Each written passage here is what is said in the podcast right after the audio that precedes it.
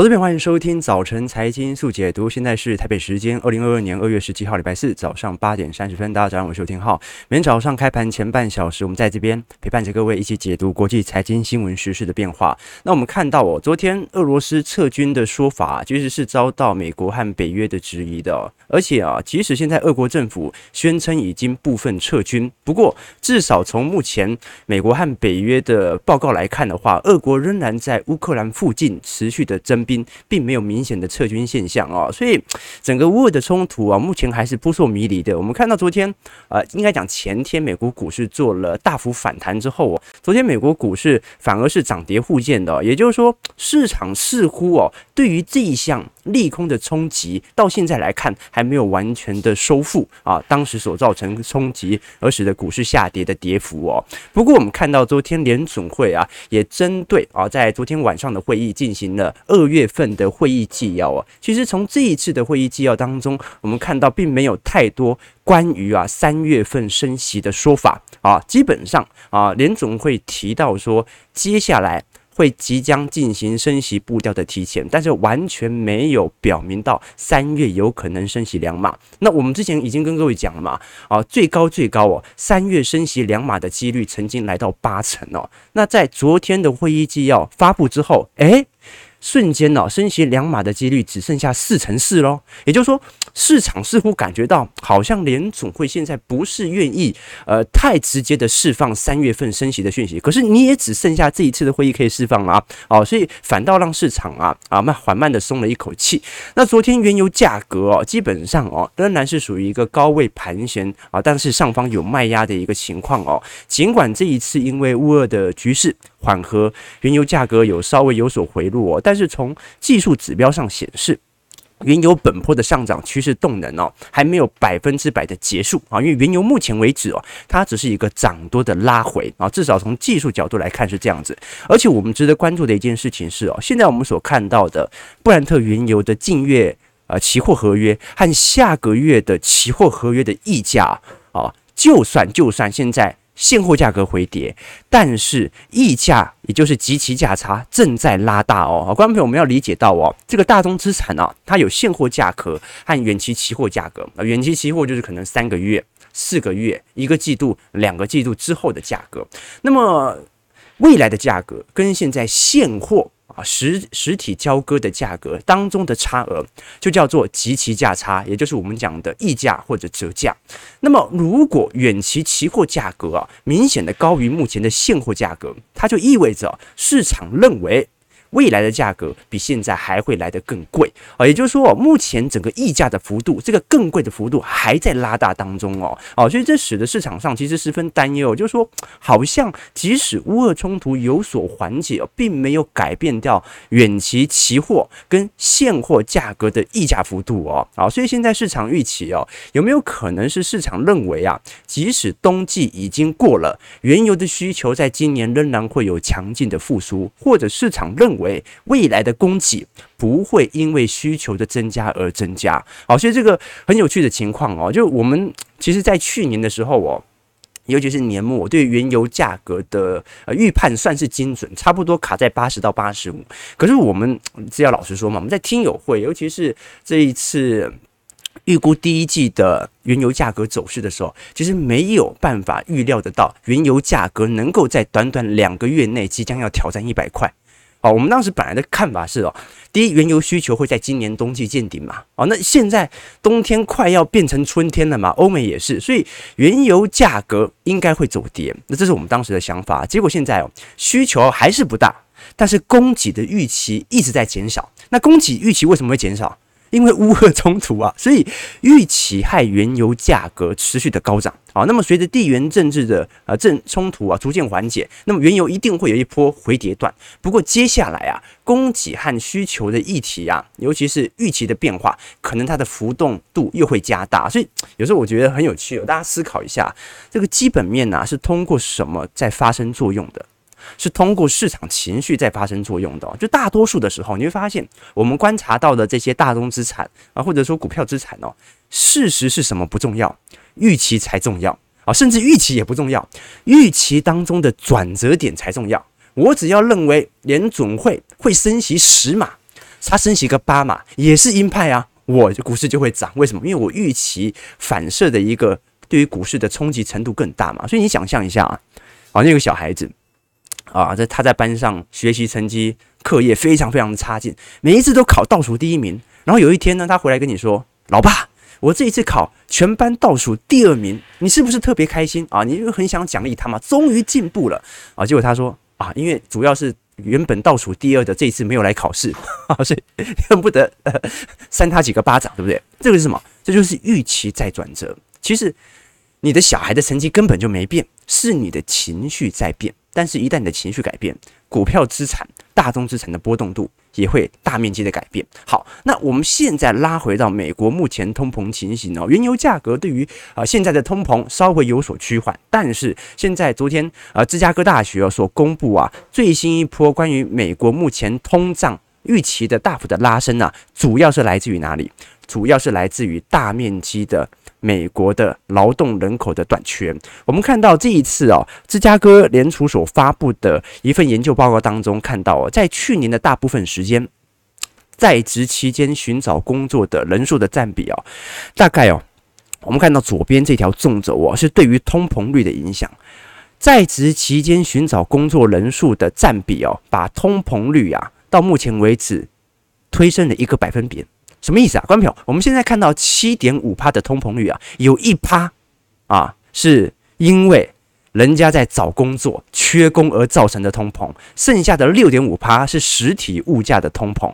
好，所以我们现在看到哦，实体的呃工资水平哦，目前的跳槽起，至少说呃部分的转移移动的这种劳动力人口啊，尤其是极度稀缺的，你像星巴克的员工啊，像是麦当劳的员工哦，基本上啊已经有部分州啊调薪已经是二十趴起跳了哦。也就是说，现在招聘人数和辞职人数啊已经创了历史新高。现在平均每每个月哦美国人大概有四百万左右辞职，而这四百万左右人辞职，他不会马上在当月份找到工作哦，他可能在家待业，或者啊自己创业，或者寻求啊这个更长时间的一个发展哦，所以各位就可以理解得到哦，啊目前美国的整体的通膨情形哦，它已经是一个整体结构面的影响。那这个结构面的影响啊，它的通膨率哦，在今年见顶之后啊，肯定会向下掉啊，在今年第一季见顶，持续会往向下掉。但是这个人口结构产业所形成的问题啊，它会是一个恒久性的问题。也就是说，目前哦，工资水平不太可能具有回跌性了，而且未来的呃劳动人口它的工资水平哦，只会是直线持续向上走。哦，那对于啊部分的科技股来看，它就必须有。啊，强大的动能必须要采取自动化的行为啊，这值得大家持续来做一些留意哦。我们先看一下美国股市昨天四大指数的涨跌互见的情形哦。道琼工业指数下跌五十四点，零点一六 percent，收在三万四千九百三十四点哦。一样哦，现在开始均线纠结哦，至少对道琼来看，应该是四大指数里面表现。涨得最好看的线型了哈，那我们再看一下标普五百指数上涨三点九点零点零九 percent，收在四千四百七十五点。哦，昨天几乎没什么动了啊，一样跟道琼差不多，走一个平盘震荡的格局哦。看起来这一波的下杀力度稍微完成了啊，有没有可能打一个 W 底？我觉得几率是蛮大的。再来看一下纳指综合，纳指综合下跌十五点零点一 percent，收在一万四千一百二十九点哦，一样哦，在低位做盘旋啊，这整体的啊上涨动能相对于道琼和标普还是比较弱势一点点的哦。啊，那预估啊，这在两周内我们就可以看到四重死亡交叉了。好，所以等于是纳指的。盘整的时间应该会拖得比道琼和标普还要来得久。那费半的部分呢？昨天上涨一点啊，零点零三 percent，收在三千五百五十五点哦。这个费半哦，整体的波动度在四大指数当中哦，啊，在过去两周是非常非常巨大的啊。所以有没有可能啊，在这一次乌俄冲突稍微和缓啊，确保晶片股的冲击没有这么大之后，开始往上做挑战，这是有机会的。不过中长期我们也有我们的考量嘛啊，我们已经跟各位。讲了，在二零二三年呢，成熟制程会开始迎来本轮景气啊，尤其是半导体景气的转折点，而这个转折点啊，就是成熟制程的产能会大幅的扩大。那这个扩大的原因来自于政治目的，来自于各国都有自身的产能的需求所造成啊，自身的供应链的兴起啊，所以到时候的报价必定回跌啊，到时候到报价必定回跌，所以我们到时候会呃从几份外资报告来当中跟各位探讨一下，你包括联电。格罗方德啊，或者说啊，不管是台积电还是三星，关于成熟制程哦，整体。啊的冲击有哪一些啊？你说台积电没冲击吗？肯定也有冲击哦。台积电，各位各位要这样讲啊，台积电先进制程技术是不错，营收来源占比也很大。但是台积电是史上啊，不能讲史上啦，是在整个产业当中成熟制程最大的一家。所以，它不可能对它完全没有任何的影响。不过到时候我们来跟各位做一些追踪哦。那我们先回来看一下整体的科技股的呃股票啊，因为是我们过去一段时间哦，呃相对十分看好的族群。那现在的卖压反而是最重的哦。那既然我们之前讲的说，因为战争的影响是有限的，对它是正面的，那呃。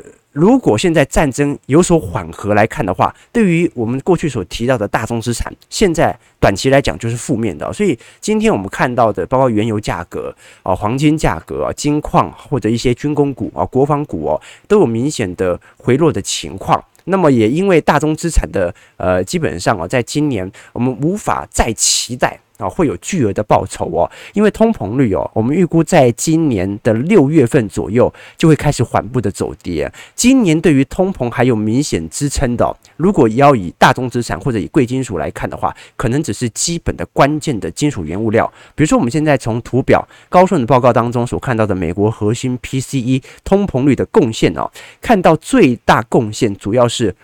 绿色区块和蓝色区块，那绿色和蓝色分别是什么？分别是二手汽车的价格的涨幅和新汽车的涨幅。那这两个产业类别的涨幅，主要的推升力度来自于晶片的稀缺。那我们已经讲了嘛，啊，在今年下半年到明年年初，就会有非常明显的。成熟制程的半导体的满载的迹象啊，就是供需的翻转点会开始发生。到时候哦，二手汽车和新汽车的啊，对于通膨的制造效应也会开始大幅度的走缓。啊，所以对于今年下半年的大宗资产啊，我老实说我是非常不看好的。那第二条主线啊，是我们之前跟各位讲的，如果疾病或者疫情往好转的方向走的话啊，那么基本上。整个股市会是以持稳的方向。那么，至于股市的波动性，它会受到联总会紧缩政策的影响哦。那尤其我们现在看到哦，表现非常不好的成长股哦，啊，受到联总会紧缩政策的估值下压幅度是很大的哦。好像是 Apple 也好啊，Amazon 也是啊，Google 啊，都是表现比较落后的哦。那表现比较好的是这里面呢，前期超跌的一些个股。啊，比如说晶片股，啊，晶片股在本轮的下杀幅度其实也蛮重的。可是晶片股跟这种疫情复苏之后，它是有正向相关，它不像是软体股啊。各位懂我意思吗？就是我们如果疫情往好转的方向走啊，啊，从本来的虚体经济。开始往实体经济来做导向的话，那就可能网络上购物的人就不会这么多啦。大家终于可以回到 Costco 去买东西啦。然后呢，对于 Amazon 啊，对于 Google，对于脸书的需求幅度也没这么大啦，因为大家往实体经济来走啊。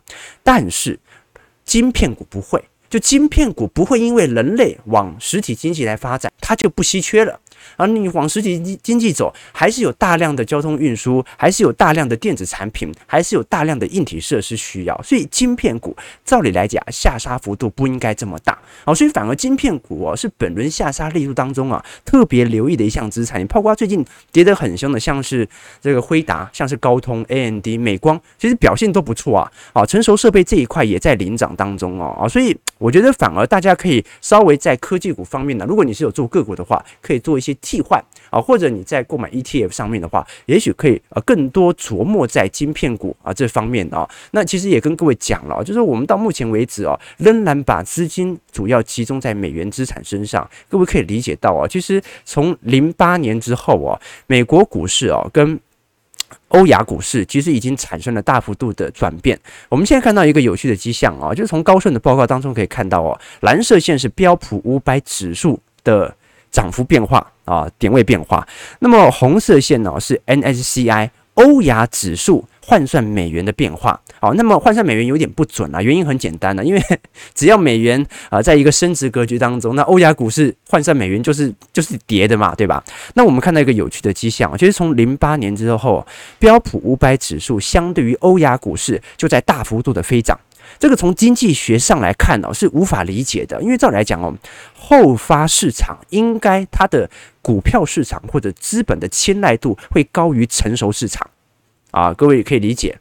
印度的经济成长率怎么可能会输给法国呢？对不对？因为它比较落后啊，啊，它是后发市场哦。但是我们看到一个明显的状态，就是从海量货币宽松之后啊，真正得益到这些海量货币宽松的效果的正面效果的，都是标普五百指数哦。那一直到二零二一年去年年末啊，欧亚股市才首度的超越了零七年的高点哦。好，所以各位就知道，以前我们讲金砖四国啊，金砖五国啊。这讲是讲假的，对吧？啊，讲假的，对不对？所以，呃，我还是建议投资朋友啊，我们还是要这对于股市的资本市场啊，对于国际股市要有一个基本的认知。我以前跟呃各位讲过啊，这个资金就是一套。那既然你只有一套，你就要好好的去想好，你要么就投资 VT 嘛，全球化投资啊，那就跟全球化报酬啊。那你至于你要投资台北股市，投资美国股市，你都要去了解你投资这项。股市它背后的惯性和它历史的绩效的报酬为何？以前我跟各位讲过一个故事啊，是巴菲特讲过。这个故事比较少人知道，因为段子很黄啊。就是巴菲特曾经讲过说，呃，他和他太太哦，五十周年结婚纪念日的时候，他们就这个在家里，然后听着音乐啊，喝了一点葡萄酒，回忆往事啊。啊，这个时候他老太太呢就说到说，啊，要不我们就。上楼去亲热一下啊，那这个巴菲特就想了想说，上楼可以啊，亲热也可以，但是上楼亲热不行。那老太太就问他为什么不行呢？啊，然后巴菲特说，因为体力不够，我只能做一件事情，没办法两件都做。那巴菲特讲这个意思，讲这个故事的意思是哦，在投资当中啊，你既要这个又要那个，是很难做到的。为什么他这么说？因为现代金融学有一个基本理论啊，就是相信大家都知道啊，就是风险和收益是对称的啊。你要投资台北股市啊，领取稳定的现金流，很抱歉，你在资本利得上的报酬就肯定不如美国股市。天下没有免费的午餐，所以你既想要高收益，又想要低风险，很难很难达到的。以前我们常常讲说高报酬、高风险，但是各位要想一件事情哦，啊，你想想低风险、低报酬。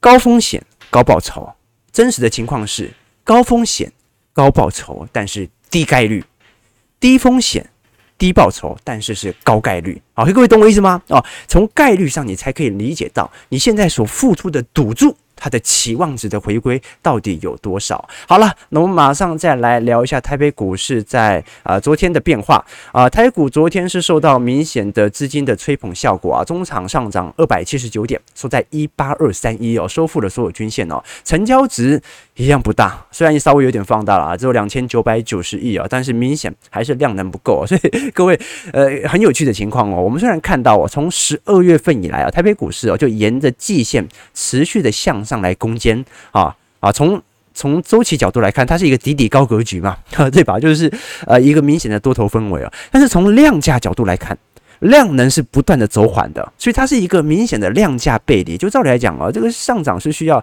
呃强大的成交量来推动哦，所以。现在台北股市哦，也即将来到一个上升楔形的尾段了啊，那有没有可能有补跌效果呢？我认为啊，从景气周期还有支撑啊，但是再过一个月 啊，等景气指标出炉之后，就真的不好说了。我们看到外资在昨天所进行的呃回补的标的就比较多一点点了，像是华航、华邦电啊，零零八九三国泰智能电动车也在回补行列当中哦，然后像是航空股的啊长荣航。呃，散装的惠阳 KY、玉山金、阳明、开发金和中环哦。那么昨天呃，台积电大家讨论最多的消息是台积电现在网罗这个政治经济人才嘛？哈，那很多投资朋友来询问我这件事情啊啊，当然了，我就简单讲一下。第一个就是我们刚才所提到的，晶片已经是现在在国家层面上的战略物资了嘛？哦，拜登亲口讲过，现在全球有四个重要的战略物资，分别是晶片。疫苗、药品，还有电动车的电池，好好，那当然啦，人家还会讲说是稀土也算一个，不过稀土啊，呃，这个。大概全球有八成都被中国控制啊，这个真的没办法啊，所以有台湾台积电的市场哦，就它的策略就有必要不同于一般产品哦，因为只要是战略物资，就会吸引大国来争夺。所以你看到现在不只是欧片欧洲的这个晶片法，好，美国现在亚利桑那州五奈米的台积电厂区也正在扩建当中哦。你想想看，第二次世界大战的时候也有当时的战略物资嘛，好，比如说石油。石油就是当时非常重要的战略物资。那当时日本缺石油，为了阻止美国的海军啊拦截日本的石油的进口航线啊，所以才会冒险去偷袭珍珠港啊，所以战略物资一直都是国际当中很重要的博弈的关系哦。那好在是什么？好在是现在比较尴尬的一点呢，是在昨天呢，这个美国半导体协会哦，SIA 啊，公布了二零二一年整体半导体的销售额啊，五千亿美元。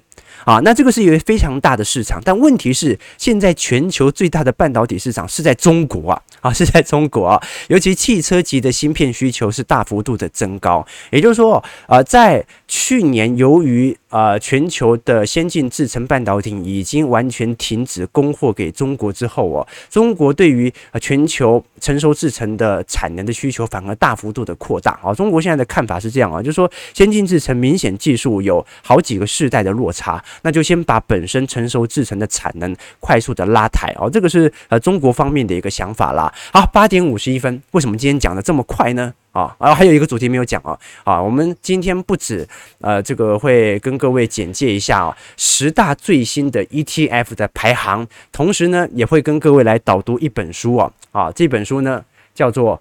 哎，我 好像放在家里啊，叫做我用三万月薪只买雪球小型股啊，这是不是日本人的作者啊？那一样，今天会有抽书的环节提供给观众朋友。如果你对于这本书有兴趣的话，可以在我们直播结束之后，在我们 YouTube 底下来做留言，而且分享我们的贴文哦。好，我们先回到刚才要聊的这样主题哦。最近最近哦，这个 Daily View 哦，网络温度计哦，筛选出了非债券型。而且在一八年后上市，符合近几年趋势的 ETF。因为我刚看到这个 ETF 排名的时候，我就觉得很好奇啊，怎么可能零零五零和零零五六都不在其中呢？那其实它的筛选是有道理的哦，因为哦，零零五零和零零五六啊，已经在这两年当中啊，整体的受益人数的年增率，相对于这些 ETF 是非常低的。而事实上哦，零零五零和零零五六还是目前受益人数啊，相对来看。啊，这个比较多的啊，两大元老级的 ETF 哦，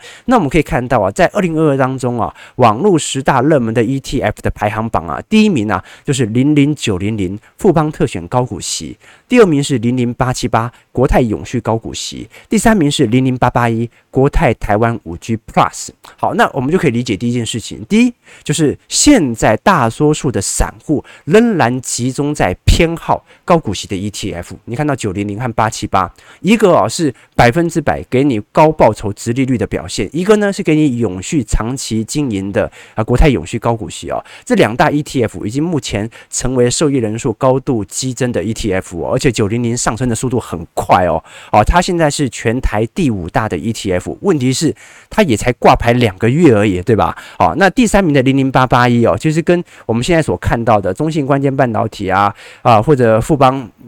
半导体啊，其实都有明显受到。个别产业大幅吹捧的一个效果，但是我以前也跟各位讲过了，其实它跟零零五零本身的持股的呃成分没有大幅度的变化，它只是把金控股、参展股所剔除掉的零零五零而已哦。那第四名、第五名呢，分别是富邦未来车和国泰智能电动车。所以我们现在所看到的啊几大的热门股，你看第六名中信中国高股息，第八名永续啊永丰台湾 ESG，第九名富邦越南，第十名中信绿能及电动车。现在几乎都是主题性的 ETF 占据了版面。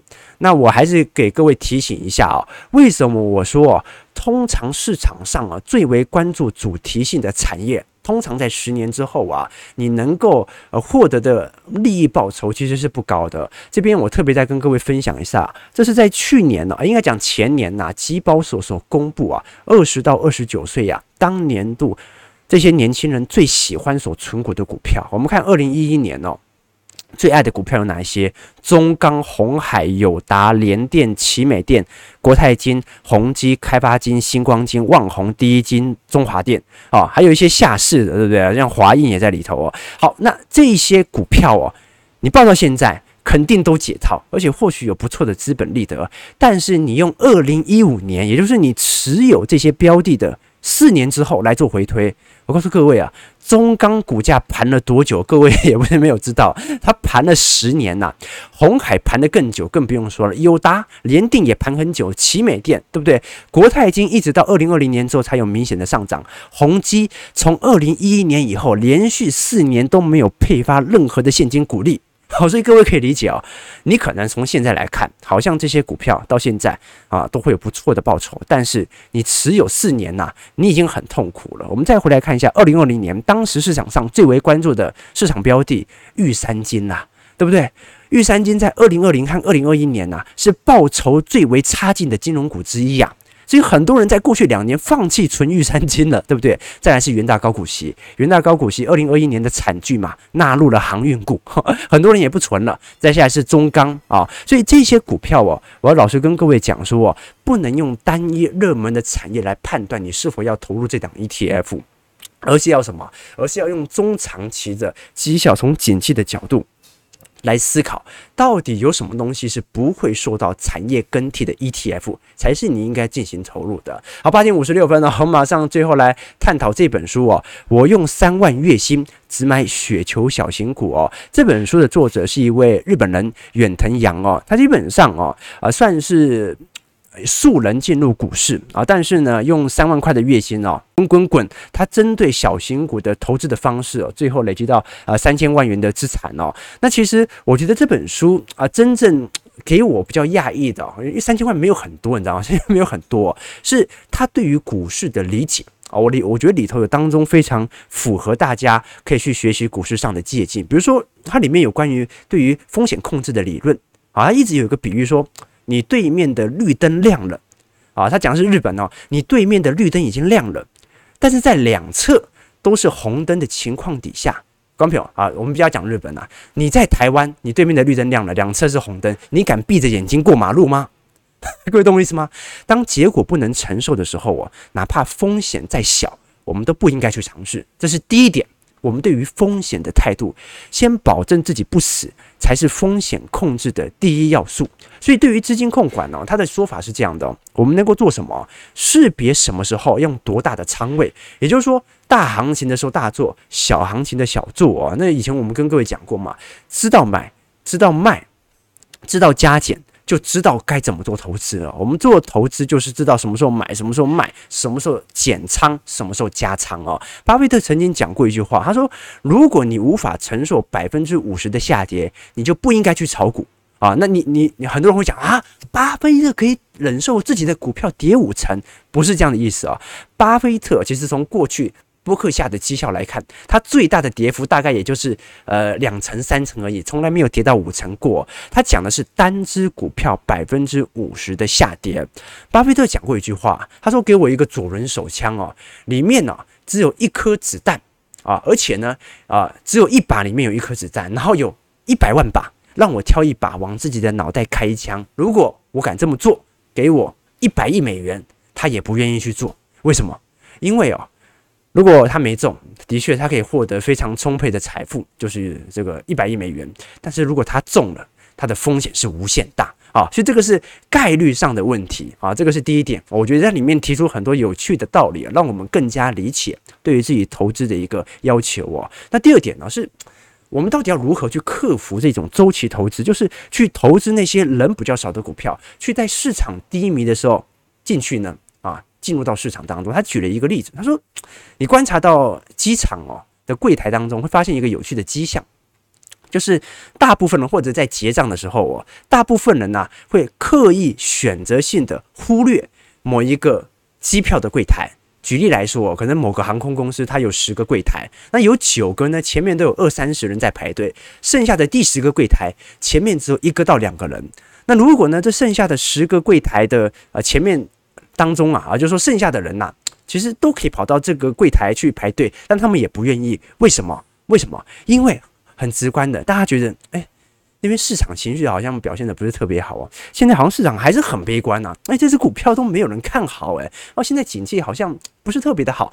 这个时候就没有人要去进行进场，所以各位啊，我们就可以从各种人性的例子来理解到，到底整体获取财富的方式有哪一些。我觉得这本书是非常好，呃，我不能讲入门啦，哦，就说你投资做了一段时间呢，从这本书当中啊，会获得不少概念上的思想。我为什么不去介绍它对于技术面的筛检？因为我不信技术面啊，投资朋友，我不信技术面，所以我不特别来做介绍。但是我觉得，其实投资做久了。不管是投机型人格、投资是投资型人格还是保守型人格哦，其实都是有异曲同工之妙的。